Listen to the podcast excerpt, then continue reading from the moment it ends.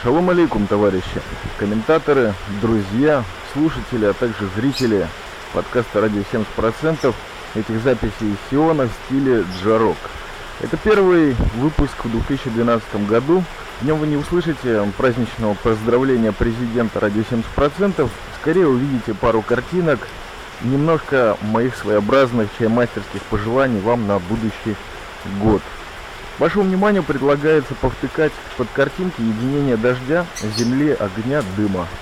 А дух у нас представлен мыслями великих вождей индейских 19 века, которые являлись, безусловно, мудрецами. Вот этого и хотелось бы пожелать, чтобы побольше мы обращались в этом наступившем уже году к мудрости предков, потому что время миллион раз доказывало правильность этих мыслей. Закрываем сезон кебабов, как вы видите, именно они готовятся перед вами – а я перехожу к делу. Не нужно много слов, чтобы сказать правду. Что такое жизнь? Это свет светляка в ночи. Это дыхание бизона, когда приходит зима. Это тень, ложащаяся на траву и тающая на закате. Люби землю. Она не унаследована тобой у твоих родителей, она одолжена тобой у твоих детей. Когда будет срублено последнее дерево, когда будет отравлена последняя река, когда будет поймана последняя птица, только тогда вы поймете, что деньги нельзя есть.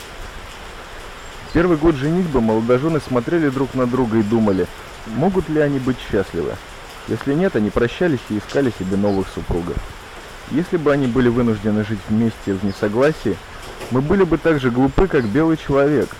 Ты не можешь разбудить человека, который притворяется, что спит. Посмотрите на меня. Я беден и гол, но я вождь своего народа. Нам не нужны богатства. Мы всего лишь хотим научить наших детей быть правыми. Мы хотим мира и любви. Даже твое молчание может быть частью молитвы. Белый человек жаден.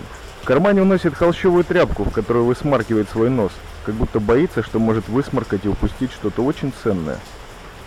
Знание спрятано в каждой вещи. Когда-то мир был библиотекой. Мой сын никогда не займется земледелием. Тот, кто работает на земле, не видит снов, а мудрость приходит к нам во снах. Мы не хотим церквей, потому что они научат нас спорить о Боге. Когда человек молится один день, а потом грешит шесть, Великий Дух гневается, а злой Дух смеется. Старое время было чудесным. Старики сидели под солнцем у порога своего дома и играли с детьми до тех пор, пока солнце не погружало их в дрему. Старики играли с детьми каждый день, а в какой-то момент они просто не просыпались.